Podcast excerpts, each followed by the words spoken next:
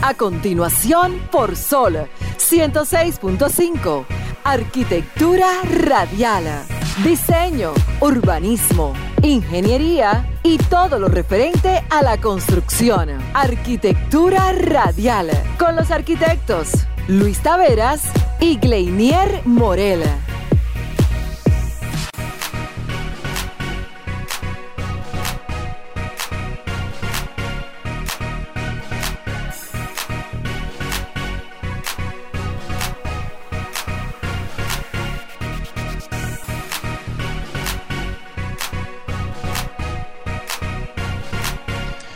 Muy buenas tardes a todos los que se sintonizan en este preciso momento.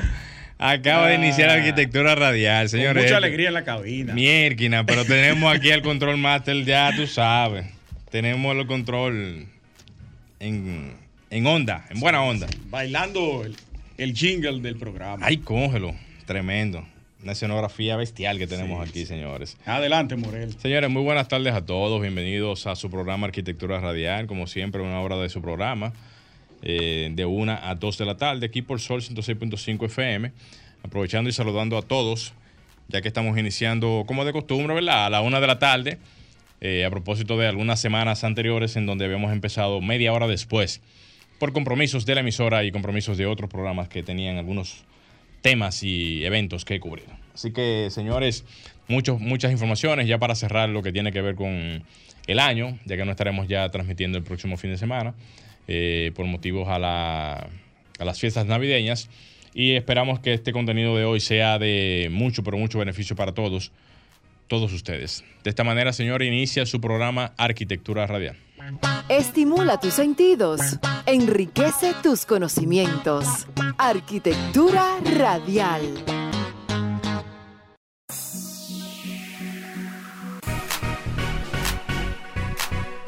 Continuamos aquí en su programa Arquitectura Radial. Muy buenas tardes, sean todos bienvenidos a una entrega más del primer y único programa de radio en la historia de la República Dominicana, Arquitectura Radial, de la mano de un servidor, Luis Taveras, mi colega y socio Gleiner Morel y Alejandro en los controles.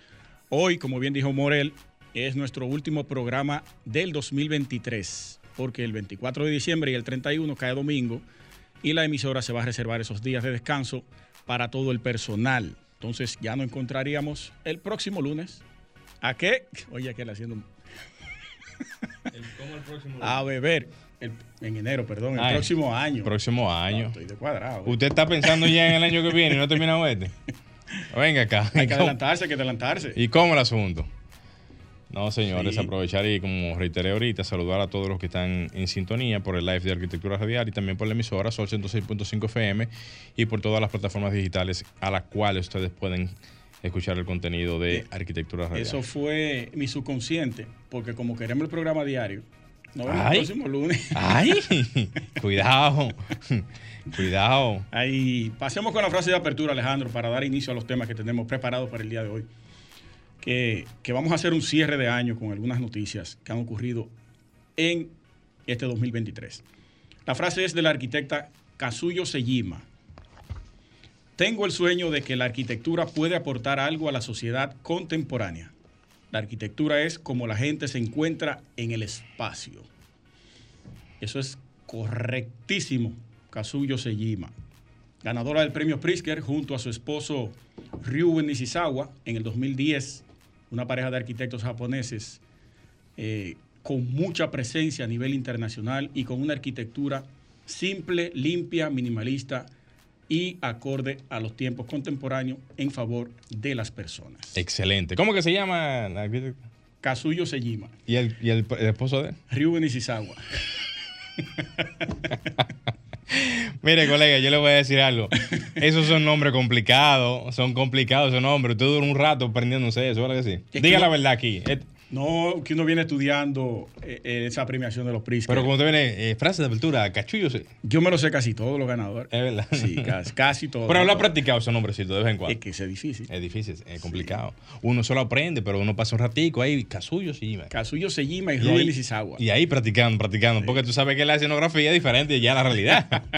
no, pero muy bien, muy bien. Suerte que no fue aquí en el país, porque ustedes saben muy bien que eso se, se le saca mu- mucho bullying. Sí. Mucho no, pero bullying. y esos nombres son. No, eh, son, normales, son nombres ya. coloquiales. de- de- desde el algor, eh, vamos a decir, Japonés. japonés, son nombres coloquiales. Mire, Aquí- yo voy a hacer un unboxing aquí. Hey, pero ponga, ponga eso en el micrófono porque se oye.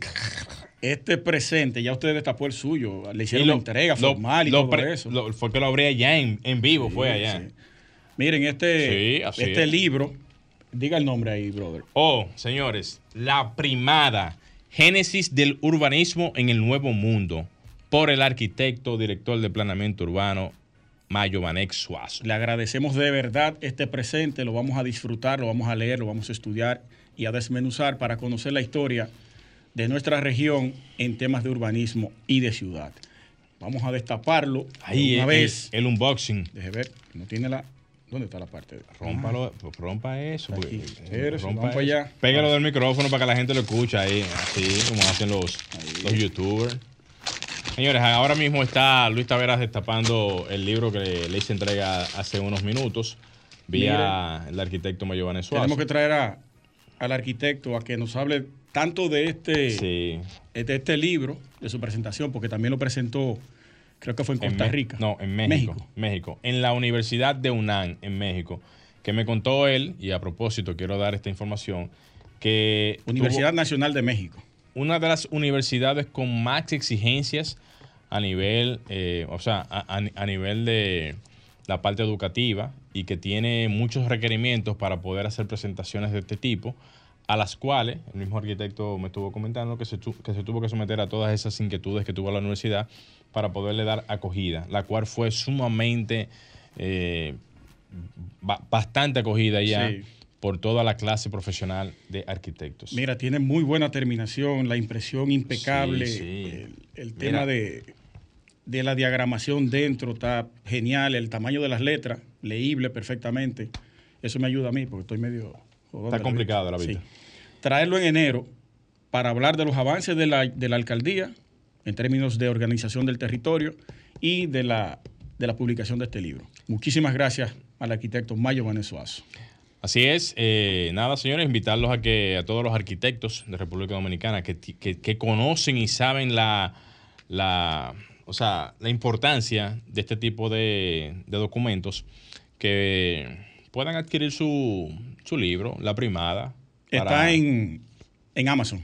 En Ya, Amazon, lo pueden lo pueden adquirir en. Amazon, lo buscan así mismo, La Primada, Génesis del Urbanismo en el Nuevo Mundo, por el arquitecto Mayobanes Suazo, director de Planeamiento Urbano del Distrito Nacional. Así es. Miren, entrando en algunos temas, antes de irnos a la primera pausa, eh, el, el señor que tuvimos por aquí, que estuvo por aquí, el arquitecto Rudy Arias, quien eh, está presentando la solución de una, para una vivienda económica con 300 mil pesos, totalmente armable, hormigón aligerado y su sistema de, de, o su estructura de, bueno, la estructura que va a soportar la vivienda es en acero, es una dualidad de materiales. Nosotros hemos recibido a través de la cuenta de arquitectura radial decenas y decenas de peticiones para esta vivienda, Morel. Yo creo que el gobierno, espero que nos estén escuchando, pueda tomar este capítulo de este señor y asumirlo como de ellos, porque el PROPEP, atención Roberto Ángel Salcedo, en proyectos especiales de la presidencia, esta solución de vivienda de 300 mil pesos puede ayudarlos tanto para ese tema de que ustedes están implementando en el sur, como también para el, el MIBET, el Ministerio de la Vivienda. Atención, Carlos Bonilla. Llamen a este señor, al arquitecto Rudy Arias. Tiene la presentación en la Universidad eh, Pedro Pedro Enrique Enrique Sureña, en la UNFU, que yo estoy totalmente seguro que si se le da el apoyo suficiente para la producción de ese tipo de vivienda y solución, vamos a disminuir significativamente el déficit habitacional. Es una solución simple, rápida de armar. Él dice que una persona normal la puede comprar, montarla en su camioneta y armarla en el lugar que la vaya a hacer. Ese procedimiento hay que estudiarlo y verlo bien, claro. Pero eso es lo que él propone. Muy bien. Sería bueno sentarse con él y ver de qué trata. Bueno, y está la información. Vamos a ver si en algún momento procede. Yo sé que aquí en el país casi cosas así no le prestan mucha atención porque Obviamente que debe de, de existir siempre el componente de negocios y eso es parte de la dinámica productiva de cualquier estado y esto habría que estudiarlo con pinzas para ver si... Que choca con muchos intereses. Choca con muchos intereses, intereses económicos que no les interesa, valga la redundancia, que este tipo de cosas se fomenten y se desarrollen. Eso es como el típico blog de plástico, que en algún momento llegamos a buscar información y eso prácticamente se tiene como, como que si aparece una información la eliminan del, del, del sistema. Eso es prácticamente una información sumamente secreta, top secret. La lavan en el momento, pero después la desaparecen. La desaparece. Tú no conviene, porque tú No esa conviene. solución no conviene. me bueno. va a resolver el problema. Exactamente. Y cuando tú resuelves los problemas, sabemos qué pasa después. Un ejemplo clásico ya para cerrar.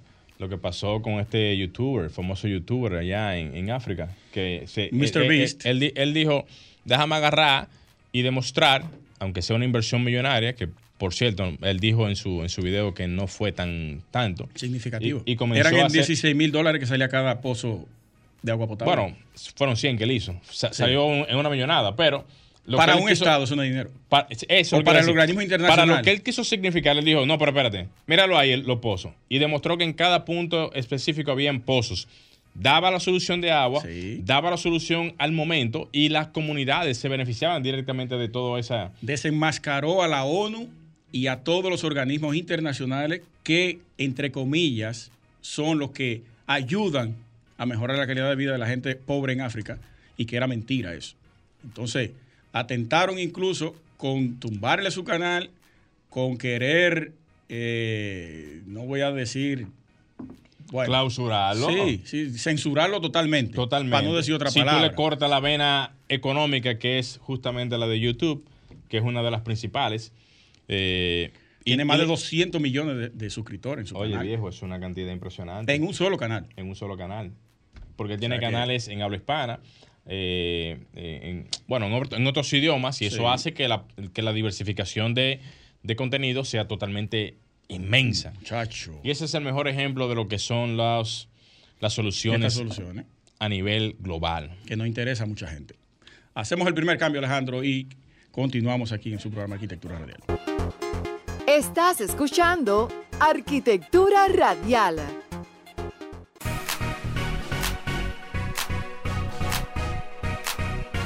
Continuamos en Arquitectura Radial y hablábamos aquí justamente tras de cámaras y micrófonos que aquí hay unas imágenes tremendas del libro de Mayomanes Suazo, una- unas imágenes que recogen parte del litoral de Santo Domingo. Óyeme, Luis, pero qué, qué, qué imagen, qué toma. Impresionante. Wow, mano. Eso Muy es buen como, para- trabajo como, ese. como lo que tú tienes ahí en, en- en el estudio del, del podcast de la CT Arquitectura. Un fondo así, bien, bien imponente, con ese mapa, eh, wow, Rompiente. rompiente. Tremendo, tremendo eso. Mire, eh, a propósito de mi comentario de la semana pasada, el ingeniero Leonardo Reyes Madera, quien es el director Onespi. de la Oficina Nacional de Evaluación Sísmica y Vulnerabilidad de Infraestructura y Edificaciones, ONESBI, me escribió y me dijo, es importante recordar que ONESBI entregó un informe al CODIA luego del colapso con las recomendaciones del momento. O sea que él nuevamente afirma y reafirma que el CODIA no hizo caso a lo- En aquel momento. en aquel momento. O sea, estamos hablando de. el 2022. 1900 2022 no. Sí, porque fue cuando colapsó el, el edificio ahora, 2022 en junio. Ah, tú estás hablando Sí. del edificio. Sí, ¿eh? sí. Del edificio. Y el CODIA no le hizo caso, eso había que apuntalarlo, había que hacerle una serie de, de trabajos preventivos para que no ocurriera o no se prolongara más el deterioro, no se, no se hiciera más el deterioro. Y el CODIA no ha hecho nada. Bueno. Eh, ONESBI también tiene la facultad de recomendar que eso se cierre. No voy a abundar más en ese tema porque ya lo, lo dije el domingo pasado, todo lo que tenía que decir. Sigo, en enero con ese tema. No, está bien. Eh, señores, eh, aprovechar y déjame saludar a todos los que están aquí en, en sintonía. Porque Adelante. no nos veremos ya hasta el año que viene, señores. Así que apro- aprovechar y saludar a todos los que están aquí. Comenzando con José Frank, a Carlos Alexis, a Peralta Alberis, a Madas Studio, Anthony Jiménez, Mari J. 20, saludos para ti, Mari. A Orquídea Castro, al arquitecto Fran Medina, saludos para usted, arquitecto. Arquitecto ingeniero. Saludos a mi hermano Frank. Saludos para ti, hermano, nuevamente. González Jr., arquitecto Rafael Santos. Saludos para ti, brother. Torres del Norte. El filósofo de la arquitectura, Rafael Santos. Fino, fino, fino, fino, fino, fino. A Berta Terrero, Anthony el Flaco, a Edeli, a Vido F05 y a J. Arias y Roberti ARQ. Ah, saludos para ti, Carlos Picharlos. Saludos para todos, señores. Para todos. ¿Qué más tenemos, Luis? El jueves pasado, no, el viernes, se reunió la Peña Constructiva y la Sociedad de Arquitectos en un encuentro navideño. Ahí compartimos, bebimos un par de tragos, hablamos, porque no se puede quedar, los análisis de los problemas que tenemos en la sociedad en términos de construcción. Se abordaron unos puntos, proyectamos para el 2024. También extendemos la invitación nuevamente para que se sume todo el mundo. La Peña está creciendo, está teniendo presencia. Vamos a tener actores políticos importantes visitándonos que ya se nos han ofrecido, que quieren ver y escuchar qué nosotros proponemos. Es una cosa que nos hace sentir bien porque el trabajo se está sintiendo a nivel nacional y eso es lo que queremos, aportar desde un espacio. Y para eso fue creada la Peña. Entonces, ahí compartimos, reímos, bebimos, relajamos y la pasamos muy bien. Usted no fue. Eso es así. Pero no fui por compromiso realmente. Yo sé, es, yo es sé. Que, es, que en, es que en diciembre. Cada vez que usted hacía, hacía Toda la peña. se- no, se cada vez que usted tenía la peña los jueves, tenía un vaciado. Una Y- puntería. Y me mandaba la, la imagen, es verdad, es verdad. Un vaciado. Sí, sí, y sí. justamente ahora en diciembre, ese mismo día tenía yo unas actividades. Porque obviamente uno se llena de actividades, y más en diciembre. Diciembre es un mes que a pesar de los papones, situaciones económicas que son buenas, eh, el doble sueldo, eh, de todo. Sueldo 14, regalías, la ¿Cómo canasta. sueldo 14? Hoy no, el- no el 13. Y 14 Y también. 14 también. Una, una, Sí. una ahí. Sí. Se juntan todas Se las juntan todas las actividades y por eso no podemos asistir por allá. En otro orden, Morel, Dele. la presidenta de Acoprovi, Agneris Meléndez, fue entrevistada en un programa de radio esta mañana con Héctor Herrera Cabral. Y ella exponía ahí que el incremento, que las viviendas o los precios de las viviendas han incrementado un 45%, más que en prepandemia, antes de la pandemia. Y detalló algunos puntos ahí interesantes que yo lo tengo en un artículo en el correo. Más tarde puedo dar los, los detalles que ella especificó ahí. Pero nosotros estamos teniendo problemas serios con eso de las viviendas. Yo tengo algunos videos colgados en mi, en mi canal de YouTube hablando sobre la especulación y la burbuja inmobiliaria en el sector construcción, porque realmente se está manipulando el tema de, la, de los costos. Terreno, renta y venta. Es una cosa de locos lo que está ocurriendo. Y ella reafirma este tema. Habla de que hay una recesión en el tema de la compra. Los primeros ocho meses del 2023 fueron muy lentos. Solo en octubre se reactivó más o menos. Y ella eh, pronostica que para cerrar el año se va a frizar totalmente el tema de las compras. Yo quiero hacerle un llamado a ella y a toda la directiva de Acoprovi, porque ellos son los principales eh, empresarios de la construcción y tienen ahí empresas que están vinculadas en temas de estafas, supuestas estafas inmobiliarias. Y no hemos visto a ninguno de ellos pronunciarse en ese sentido. Agneris Meléndez, presidenta, usted sabe que nosotros tenemos mucho respeto por la institución, por usted y todo lo de la directiva. Pero entienda algo, el tema de la recesión de compra de viviendas también está vinculado al tema de las estafas inmobiliarias. Tenemos meses con varios casos y lo vamos a cerrar el año sin ninguna repercusión en ese sentido. Y ustedes tienen ahí a Inversiones Manuel Cabrera, que es parte de Acoprovi, está en todos los medios, ¿eh? no lo digo yo, y hay clientes que fueron que dieron los nombres, montos y todo. Pertenece a ustedes y no se han pronunciado en ese sentido. Entonces sería importante que también, aparte de los materiales, aparte de, de que, ¿cómo se llama el tema de los bancos cuando te suben la, la tasa? Eh, eso mismo es el, el porcentaje que se, que se tiene para eh, los créditos. Exacto. Se habla de eso, los materiales eh, y una serie de, de, factores que influyen en el tema del alza de, lo, de las ventas de, los, de las viviendas, pero también asúmele a eso las estafas inmobiliarias. Sería importante que ustedes también se pronuncien en ese sentido. Bueno, ahí está su sugerencia a la directiva de Acoprovi. Yo entiendo que también dentro de lo que son los procedimientos, no sé si es, si es así que lo están haciendo, me imagino que estarían esperando a ver cualquier tipo de determinación judicial para yo tomar una acción en función a eso. Creo que entiendo que sería lo... Pero como, como, como grupo empresarial tienen unos estatutos y dentro de esos estatutos... Habría que ver cuáles son los estatutos porque yo no lo conozco. No, yo tampoco. Debe haber un capítulo del tema disciplinario. Desde que suena algo de una de las empresas que forman parte de un grupo, tú tienes que jalarlo a capítulo y ¿Cuál es la situación? ¿Qué es lo que pasa? Los mismos reclamos que le hemos hecho al CODIA, le hemos hecho a, la Procuraduría, al Ministerio Público, a todo el mundo, se lo hacemos a ellos también. Eso es correcto. Porque no vamos a cargar totalmente el dado de un solo lado. También los empresarios tienen su cuota de culpa. Eso es así, eso es así. Bueno, ahí está, ahí está la información. Eh, vamos a hacer una pequeña pausa, Luis, si no tenemos más nada, para entonces entrar en los temas y comentarios. Hay y mucho, dejar... mucho, pero está bien, vamos a hacer la pausa. Vamos entonces a dejar entonces eh, algunos temas finales para el cierre del programa. Y así entonces ya debatir. Venimos con los comentarios. Exacto, dije en el cierre ahí, entonces hablamos de todo un Está poco. Bien, perfecto. Vámonos al cambio entonces, Alejandro. Señores, no se muevan. Continuamos en Arquitectura Radial. Señores, recuerden que pueden llamar hoy como cierre de año de este programa Arquitectura Radial y hacer sus aportes del año, qué ha visto durante el año cerca o relacionado al sector de la construcción, cómo ha ido, qué tal los precios de los materiales, si ha podido construir, si el dinerito le ha dado para eso. Díganos, llame aquí a cabina al 809-540-1065. Pasemos ahora al comentario del colega Glenel Morel.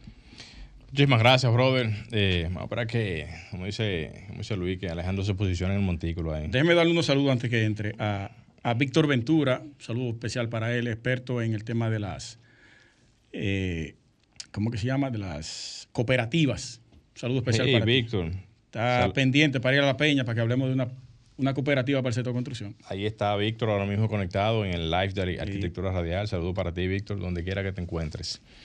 Miren, señores, ya se acerca ya el fin de año y como siempre hay muchas informaciones y temas que uno quiere, quisiera tocar, pero obviamente uno tiene que circunscribirse a las informaciones que tienen algún tipo de importanticidad dentro de las tantas informaciones que uno tiene aquí en el sector de la construcción y que por ende uno quisiera tocarlas todas, pero el tiempo no da uno aprovecha, y por cierto, lo comunico por aquí, que uno trata de fomentar algún tipo de información también por las redes sociales de cada uno de nosotros, tanto por el programa, como también la que tiene Luis, como por la mía, para tratar de masificar, la información de manera que le llegue a cada uno de ustedes por cualquiera de las vías y plataformas que tenemos. Pero hoy me voy a circunscribir al siguiente, al siguiente punto.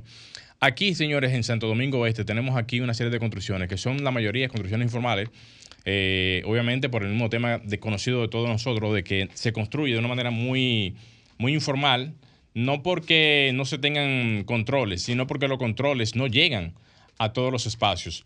A raíz de esto, hemos visto una serie de informaciones que se han publicado en las redes sobre unas edificaciones, una gran edificación que se ha construido en las inmediaciones de Herrera y que ha llamado mucho la atención. Tanto es así que se ha publicado en diferentes medios digitales, lo que ha llamado de cierta manera al criterio profesional, al, conglomerado profesional de preguntarse, ven acá, pero ¿y dónde están las autoridades metidas? No puede ser que sea de que por el tema de Navidad, no puede ser que sean por el tema de, de ocupación, porque hay cosas que son muy notorias. Es como que tú veas todos los días una valla publicitaria indicando algo y nadie la vea, o más bien la institución no la vea, o las instituciones no la vean. Entonces, todo el mundo la ve, todo el mundo la visualiza, todo el mundo sabe que se está haciendo, todo el mundo ve el peligro que tiene que ver con esto y nadie dice nada. O sea, es como que ahora mismo tú estés viendo, perdón, estés viendo la, la, posibilidad de colisión, la posibilidad de, colapso, la posibilidad de que se pueda caer una edificación por lo evidente que es ver un edificio que esté en, condiciones no aptas para ser construido, como la que se eh, avisó, o sea, que, se avistó ahí en la zona de Herrera y uno se pregunte, pero ven acá, ¿y es que no van a hacer nada para poder detener eso? ¿O para poder hacer algo al respecto en ese sentido? Así que yo le llamo la atención a la misma alcaldía de Santo Domingo eh, Oeste, perdón, Oeste, que tiene que ver con esa eh, jurisprudencia en esa zona, también al mismo Ministerio de la Vivienda, que tiene que ver con todo lo que se hace y se construye aquí en el país, que por cierto, hay unas ordenanzas o parte de la ley que disponen que el mismo ministerio puede detener completamente un proyecto, puede inclusive eh, eh, mandar a derrumbar un proyecto si éste lo amerita, por las razones que fueren. Y me acuerdo ahora mismo, y tengo que sacar a colación, lo que pasó en Multimuebles en La Vega, lo que pasó en San Cristóbal, ese colapso de esa edificación de más de, creo que eran cinco pisos, porque tenía pisos hacia arriba por encima del, del nivel de piso, pero hacia abajo me parece que habían como dos niveles hacia abajo, uno o dos niveles, cosa que independientemente de que se pueda, debe de llamar la atención de que cómo es posible que se hagan construcciones de este tipo, porque tú puedes hacer una construcción de dos niveles sin casi tener ningún tipo de problema a nivel estructural desde el punto de vista de cómo se hacen las construcciones aquí hoy en día. Porque cualquier persona te hace una vivienda de un nivel y luego entonces te sube otro nivel. Y eso, por la categorización de construcciones que se hacen, prácticamente pasa por desapercibido.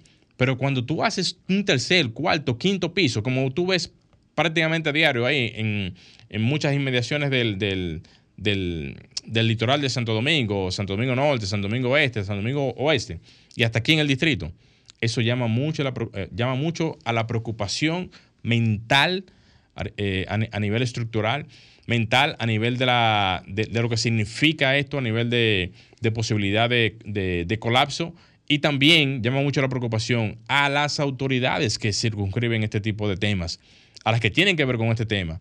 Porque ¿cómo es posible que todavía sigamos viendo ese tipo de construcciones? ¿Cómo es posible que la estemos viendo todavía ahí visiblemente en nuestras, nuestras narices y no digan nada? No quiten eso de ahí, no tumben eso de ahí.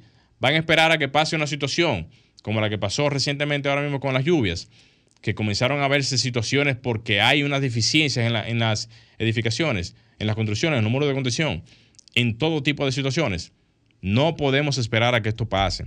Y voy a poner este tema como parte de los temas que vamos a, ir llevando. Yo que he sido siempre un, un ha sido perseguidor de, este tipo de temas, que por cierto, en algún momento comencé a subir videos en mi propio canal, o sea, en mi plataforma de, de, Instagram, en mi cuenta de Instagram, eh, eh, de, temas así, y mucha gente me, comenzó a preguntar que por, qué yo subía ese tipo de, contenidos y todo eso.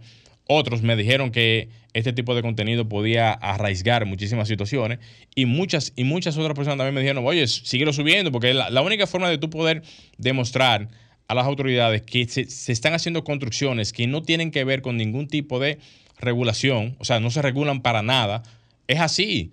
Porque si no la suben, entonces cuando pasa la situación, entonces, ay, pero mira, se cayó un edificio.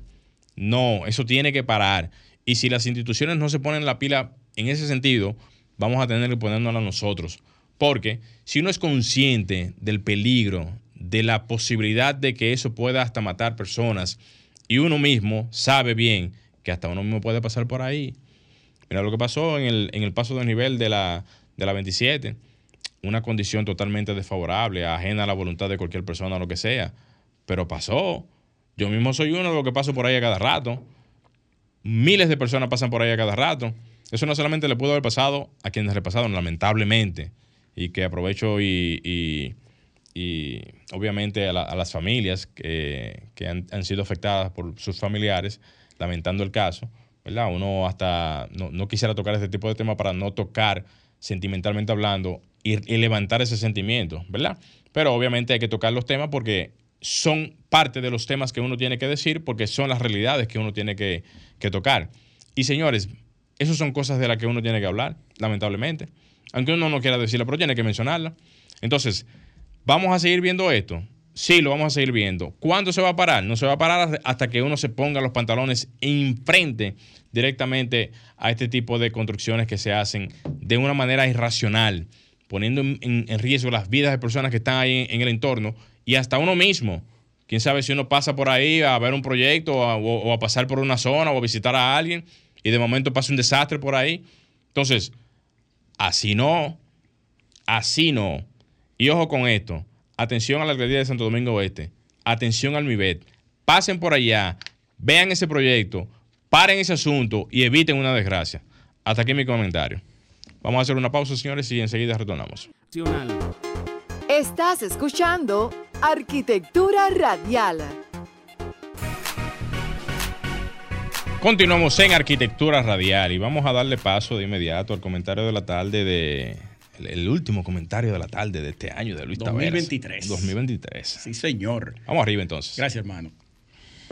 Muy bien.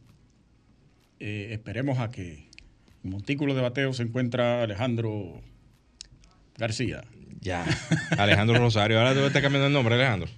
Ah, es Rosa- Sí, es- Rosario García. Rosario García, ¿eh? Ah, no, pues estamos bien entonces. Vamos arriba. Yo quiero centrarme en el año 2023 para cerrar eh, con broche de oro este último programa de arquitectura radial. Y voy a iniciar diciendo que finalizamos y cerramos esta semana con esta frase o este concepto que yo le acuñaba. La racha negativa en el sector construcción, el año 2023. Porque, bueno, desde que inició el año hemos tenido eh, una, una ola de situaciones y casos trágicos en el sector construcción, desde colapsos, colapsos y colapsos en diferentes edificaciones, puentes vehiculares, deterioros de estructuras, eh, estafas inmobiliarias, eh, ¿qué otra cosa?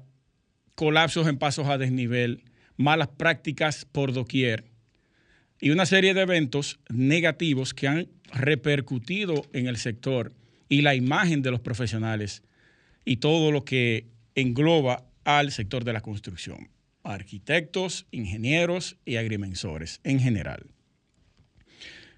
Yo quiero hacerle un llamado tanto a las autoridades y no dejarlos solos, a ustedes profesionales del sector, hagamos conciencia a partir de hoy, a partir de ayer, que no debemos decir ni siquiera a partir de cuándo, sino que todo el tiempo debió ser íntegro y ético porque usted se formó como un profesional del ejercicio, a que tomemos esto en serio porque la credibilidad de nuestro sector está siendo afectada totalmente y no tenemos quien nos defienda. Estamos huérfanos, es lo que he dicho. El sector construcción no tiene a quien le duela, como el cuento de García Márquez. El coronel no tiene quien le escriba, así estamos nosotros. Nosotros somos los que tenemos que tomar la iniciativa y la posición ante la sociedad de qué queremos como sector construcción. No esperar a que nos impongan una cosa o que quieran que hagamos una cosa, sabiendo nosotros qué es lo que tenemos que hacer, sabiendo nosotros que ese es el rol que nos compete como profesionales de la construcción. Desde que usted toma la decisión de comenzar a estudiar esta profesión, usted debe saber que lo que usted va a construir, lo que usted va a diseñar, es para personas. Y que si usted hace una mala práctica, usted va a matar personas. O le mejora la vida de acuerdo a la responsabilidad que usted tenga como profesional, o lo mata de acuerdo a la irresponsabilidad que usted ejerce. Es simple como eso. Entonces, hago un llamado general, hago un llamado a nivel nacional a todos los profesionales, que no nos dejemos llevar por el que cuánto yo me voy a ganar en este momento. El dinero es importante, el dinero es el medio que mueve todo, sí, pero hay que recordar que nosotros asumimos un compromiso de mejorar la calidad de vida de la gente y no beneficiarnos y perjudicarle la vida a esas personas. Yo creo que es importante que tomemos esto bien en serio porque estamos siendo cuestionados, relajados y menospreciados en la sociedad, desde los clientes hasta los otros profesionales que están en otros gremios. No nos respetan, porque no respetan ni siquiera, no se respetan ni siquiera quienes deben dirigirnos por donde deberíamos ir. Entonces yo creo que nosotros debemos asumir el rol que nos compete. Ese es nuestro compromiso como profesionales. Eh, en otro orden, yo quiero leer algunas de las principales tendencias que se pronostican para el sector en o para el 2024, que lo recogí de un artículo que leí esta mañana, me pareció sumamente interesante, y habla primero, son seis puntos, voy a tratar de, de desarrollarlos rápidamente. El primero habla sobre Según la Asociación Internacional de la Construcción Verde, se estima que para el 2024 el 70% de las nuevas construcciones incorporarán tecnologías y prácticas sostenibles. Segundo, según el informe de la Federación Internacional de la Industria de la Construcción, se espera que para el 2024 el 30% de las construcciones utilicen algún tipo de tecnología de construcción modular. A propósito de la propuesta del arquitecto Rudy Arias y su vivienda económica modular en 300 mil pesos, eso va para, para él, este punto. Número tres, la inteligencia artificial y el análisis de los datos están cambiando la forma en que se gestionan los procesos de construcción. De acuerdo con estadísticas de la Sociedad Internacional de Ingenieros de Construcción, se proyecta que el uso de la inteligencia artificial en la gestión de proyectos de construcción aumentará un 25% para el 2024. Eso sí tiene mucho sentido. Y, yo lo he hablado, lo he conversado varias veces con, a través de mi canal de YouTube. Número cuatro, eh, datos recopilados por la Organización Mundial de la Salud, la OMS, indican que el 80% de los accidentes de construcción podrían prevenirse mediante la adopción de tecnologías de seguridad personal avanzadas. Para el 2024 se espera que el uso de dispositivos visibles como, eh, como sensores de alerta temprana, eso es importante, y exoesqueletos, es una tecnología mucho más avanzada, pero eso lo vamos a ver pronto. Y en algunos sitios sí se está utilizando el exoesqueleto. Quien no lo sepa, búsquelo rápidamente en Google. Se haya, o esta tecnología se haya generalizado, mejorando las condiciones de trabajo y reduciendo los riesgos para los trabajadores.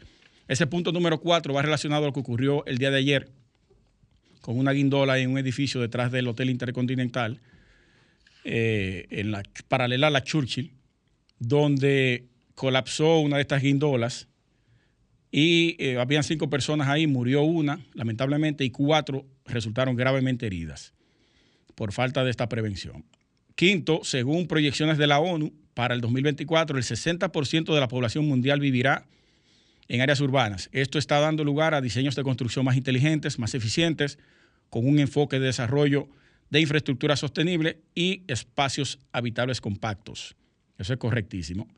Y sexto, datos de la Comisión Económica para Europa revelan que para el 2024 se espera que la construcción de viviendas modulares crezca un 20%, abordando la necesidad de soluciones habitacionales rápidas y asequibles. A propósito de lo que yo dije ahorita, eh, llamando, eh, haciéndole un llamado al MIBET y a PROPEP, dirigida por Carlos Bonilla y Roberto Ángel Salcedo, respectivamente.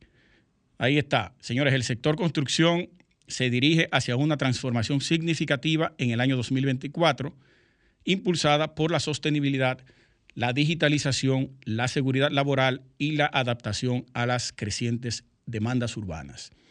Esperemos que todo esto se pueda cumplir y que comencemos nosotros a ver nuestro sector de una manera y desde otra perspectiva, no solamente para acaparar y quedarnos con los chelitos de la gente y darle una cosa que no funciona. Alejandro. Estimula tus sentidos, enriquece tus conocimientos. Arquitectura radial. Bien, señores, continuamos en Arquitectura Radial. Después de una larga larga tanda ahí de, comentarios. se, cogió prácticamente como en. ¿Cuánto fue que usted? Cinco minutos. Cinco minutos. Fueron cinco, fueron cinco. no, está bien. Hay que dar la información la más que se pueda. Comentarios enriquecedores. Claro que sí, fructíferos. Eh, sustanciosos. Sustanciosos. Sí. Tú sabes que eh, iba a comentar brevemente sobre, ese, sobre esa parte. No tuve la oportunidad de leer mucho sobre el tema de lo que pasó ayer en, lo que tú mencionabas ahora, sobre la persona que la murió. sí que cayó. Que cayó. Pero eso es parte también de la misma dinámica constructiva que uno ve a diario. Empresas que se dedican a hacer improvisaciones. Eh, no conozco en detalle, obviamente, Por eso lo que no, pasó. no haga un juicio de valor. No, no, no, no, no, no pero yo no estoy hablando de esa en particular, sino de otras empresas que utilizan mecanismos para hacer trabajos eh, y no utilizan herramientas de seguridad adecuadas para poder hacer uso correcto de eso. Yo que he, tomado muchísimas inducciones para trabajo. Sé también que el personal, no estoy haciendo un juicio de valor, pero estoy hablando, es más, no voy a poner ni siquiera ese tema, voy a hablar de temas genéricos. Manera general. Manera general. Eh, utilizan de una manera irracional las, los equipos de protección eh, personal, que son los famosos EPP. Y no lo quieren usar tampoco. Y no lo quieren usar tampoco. Entonces tú le dices al operario, mira, esto se usa así, tienes que usarlo así, y no importa la condición donde tú tengas que utilizarlo, tienes que ponértelo. Y no se lo ponen. Y muchas veces hay, un, hay una pelea constante entre quienes hacen el trabajo y quienes utilizan la herramienta de trabajo. Yo vi un video no hace mucho, que luego lo voy a subir en, la historia de, mi cuenta de, Instagram, de los trabajadores de la metalmecánica en Estados Unidos, que ellos, en los años, digamos, maravillosos del acero, en 1900, principio de, de 1900, andaban por todas esas estructuras, caminando como si nada de nada. Y eso era parte de la dinámica constructiva de aquella época en donde las personas, a pesar de que tenían sistema de seguridad para andar en, esos rascacielos, pero esa, dinámica es tan complicada de, manejar. La foto icónica que se hizo en uno de los sí, sentado, hay un, grupo en el Rockefeller. Ellos hicieron ahora una representación, pero con un sistema hidráulico y con asientos, donde usted puede ir como turista, paga creo que son 40 dólares y te sube. Se sienta igual que como estaban los trabajadores en ese momento. Y te suben allá arriba. Y sube el asunto. Un asunto genial. Pero a pesar de todo, Luis, eso es algo que, es lamentable porque obviamente nadie quiere que le pase eso. Nadie, absolutamente nadie. Uno que tiene personas que también trabajan en, en, tema de, de, cierto riesgo. Cualquier, cualquier altura por encima de seis pies es peligroso. Oigan, señores, seis pies. Ya te mandan a ponerte, si, tú te metes a ciertas, ciertas industrias de aquí del, del país, desde que tú te subes a una cadera y tienes más de seis pies, te mandan a amarrate, por donde sea. Porque se considera ya una altura peligrosa desde el punto de vista de cualquier tipo de accidente menor o hasta, o hasta mayor para fines de, temas de peligrosidad. A, a, propósito de eso, hace unas semanas, creo que dos semanas, salió un artículo sobre la mecanización de los trabajos en la construcción. Y Acoprovi ahí también reveló que no está al 100% el sector mecanizado. O sea, la utilización de la tecnología mecánica para la construcción no la tenemos al 100%. Hay ciertas debilidades que, como usted plantea, la gente no quiere utilizar lo que tiene que usar. Eh, no, no me ponga el, ¿cómo que se le llama? La línea de vida que José López y, y Rafael Santos en su programa Infraestructura TV estuvieron tocando eso. Aparte de la seguridad que debe tener la guindola en este caso, el personal tiene que tener una línea de vida, que es el arnés con, un, con un tirante que en caso de que eso se desplome, usted quede colgando ahí y se salve. Sí, eso es... Es un tema complicado. Mira, es, un asunto de hábito. Todo es hábito. Tú comienzas a trabajar con eso y llega un momento en que tú no trabajas sin eso.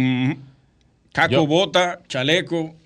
Guantes de seguridad. Guantes y botas, botas de seguridad o sea, hay que andar con todo su, todos sus equipos de protección personal. Eso es un, eso, eso es un, eso es un, vamos a decir, una especie como de aditamento eh, adicional al, al, mismo trabajo que todo el mundo debe de utilizar, y más cuando trabaja en temas así de altura. El ingeniero Alexander Horstinson, saludo para usted, ingeniero, creo que está en Alemania, no sé dónde que anda hoy en esta semana, nos envió un manual, el manual OSHA se llama, que es Manual de Gestión para la Protección contra Peligros de Caída. Yo lo tengo. Es uno de los más fuertes que hay a nivel internacional. Sí, a quien le pueda interesar, que nos escriba a través de la cuenta del programa Arquitectura Radial en Instagram y lo hacemos llegar. O nos envía su correo y también lo mandamos por correo. Está sumamente interesante eso. Yo desconocía ese tema de, ese manual tan riguroso. Eh, ¿Usted lo conoce, verdad? Sí, lo he leído, pero no así a profundidad, pero sí conozco, porque son parte de... Son muchos eh, asuntos de seguridad. Sí, él no envió varios, pero este como que es el principal, ya los otros van destinados a diferentes áreas. Hay uno que es de la soldadura para el tema de la metálico. Hay para todo, porque hay hasta para tema de es que el tema de seguridad no se incursive de que actúan andar y que amarrado. No, eso. No. no. es eso. Son protocolos. Tú te metes, voy a poner un bueno, no- Protocolos no- preventivos. No voy a decir ni siquiera dónde es, pero tú te vas ahí a, a una de las empresas más importantes eh, aquí eh, en, en el país, allá abajo en la feria, no voy a decir, allá abajo en la feria, y tú hasta para caminar, tú tienes que andar en las franjas disponibles para tú poder caminar. Si no, tú te vas, por ejemplo, allá a Barrick. Si tú no andas con todos tus equipos de, de seguridad, tú no entras, tú no pones un pie no, allá. no, no, no, no puede. No pones un pie. Y a todas las fábricas de blog, de pintura, Sí, de tú donde tienes- quiera que tú vayas a entrar, Tú tienes que andar por donde es. porque están sujetos a una demanda. No, y además son empresas que- Aparte de todo, de protegerte como persona, tu integridad física y Luis, todo eso, Que son empresas que trabajan con 300, 400, 500 personas. tienen que Es cuidarse. mucha gente. Sí. Entonces, una persona que esté trabajando por encima del nivel de piso a una altura X y otra que vaya caminando por el, por el piso, están en dos áreas totalmente diferentes. Si tú no tienes el sistema de seguridad controlado arriba y una persona pasa por la, por- por la parte de abajo y pasa algo, un problema. Imagina un alicate que le caiga de un segundo nivel a la gente en la cabeza. Y un, alica- y un alicate pareciera, pareciera, pareciera increíble, pero un alicate te raja la cabeza. Te explota la cabeza de una vez. Te raja la cabeza. Sí, sí. La gravedad, la velocidad que eso, que eso toma bajando ahí. Pero hay otro, otro que yo quería tocar eso, a propósito de lo que ocurrió ahí. Debe- no podemos ser tan ligeros también de emitir eh, juicios de valor cuando uno ve algún tipo de error que ocurre. Es cierto, hay que prevenir, hay que estar atento. Por hay eso que- hice, hice la acotación, porque Sí. hay que primero investigar para saber qué fue lo que pasó. pero no podemos de una vez. Debieron hacer esto, tenían que hacer esto. ¿Por qué no hicieron esto? No, señores. Hay que estudiar primero el caso. Ah, recientemente, esta semana, se desplomó un edificio en, en el Bronx, en Nueva York, y vivimos alardeando que Estados Unidos tiene la mejor calidad de que si yo qué. Le advirtieron en el 2020 que ese edificio tenía problemas estructurales y esta semana se cayó. Entonces, tenemos que saber cómo manejamos las críticas. Entonces, vamos a caerle arriba a Estados Unidos ahora también. Cometen muchísimos errores. Miami es uno de los estados con mayor vicio de construcción de Estados Unidos. Se estaba hundiendo Miami en varias zonas. Mayor, mayor vicio de construcción en Estados Y Unidos. dicen que Miami. Manhattan también se está hundiendo cada un milímetro, Sí, eso- Ah, Esos son unos sí. datos que salieron ahora recientemente, de que por el peso de las estructuras y, y las edificaciones. Entonces, señores, hay que, vamos a estudiar, vamos a ver, a investigar qué pasó ahí, qué hicieron, qué- y después nos emitimos una opinión. Mira, hubo una persona que dijo, muy, muy puntual, muy interesante, no es que se está hundiendo eh, Manhattan, es que el nivel del mar está subiendo. Son cosas muy diferentes. Wow, eso es como decir, el frío no existe, lo que existe es la ausencia de calor. Lo que pasa es, mira, en realidad para tú determinar si es que se está hundiendo o es que está subiendo el nivel del mar, tú tienes que buscar mucha información para tú determinar realmente qué está pasando. Porque ¿cómo tú sabes que se está hundiendo? ¿Cómo tú lo sabes? Tú tienes que tener sumamente, o sea, tú tienes que tener información de, de, vamos a decir, eh, con equipos de, de, de GPS. Pero hay mediciones ya de y eso. mediciones para tú determinar, para saber si, si es eso o si es el nivel del mar. Y si es el nivel del mar que está subiendo, obviamente que se va a hundir. No, Eso, es, porque, eso es eh, elemental. No, es que eso es, es un disparate. Lo que Cuando se decir- dice que lo se está hundiendo es porque el, el agua está subiendo.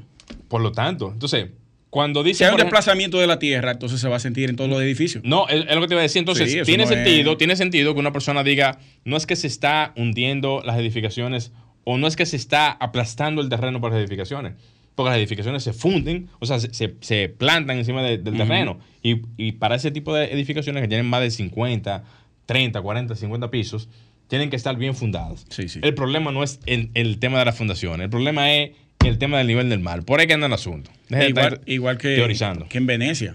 Venecia se hunde un centímetro al año. Pero no es por el tema de que se hunde, el- eh, eh, es porque... Se dice se hunde porque el agua sube. Exacto. Sí. Pero hay que dar, lo que pasa es que hay que, darle- hay que explicarle bien a la gente Hay eso, que usar un concepto. eso, se ¿verdad? está hundiendo. Se está hundiendo. no es que se está llenando de agua. Sí, sí.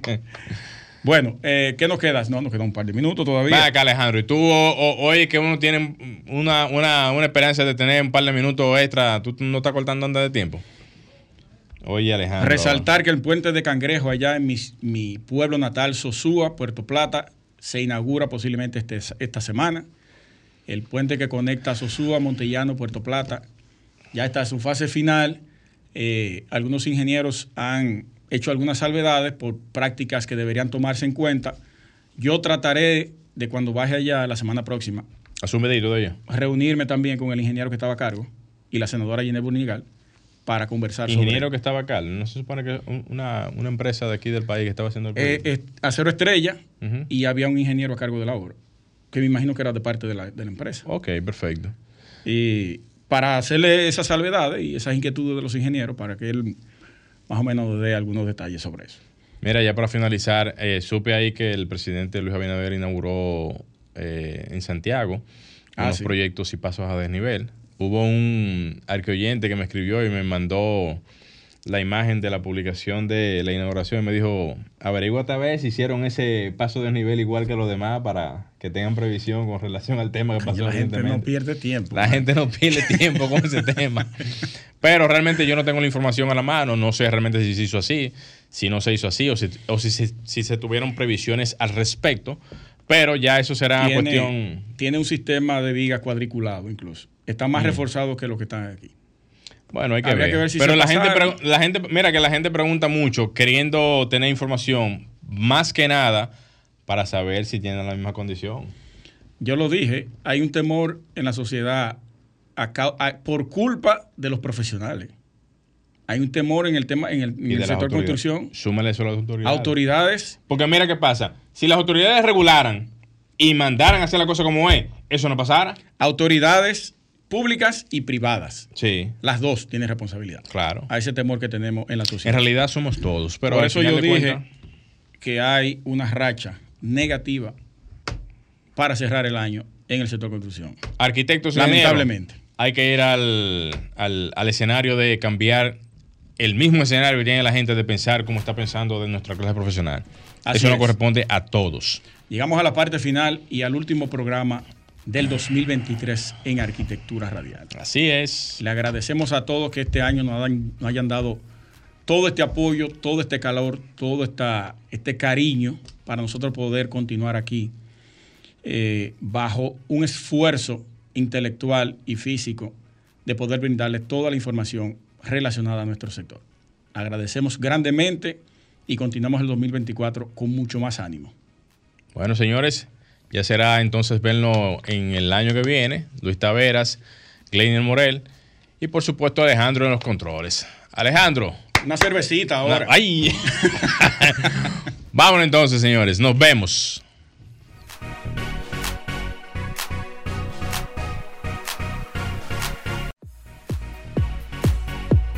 Y hasta aquí, Arquitectura Radial, con Luis Taveras y Gleinier Morel por Sol 106.5.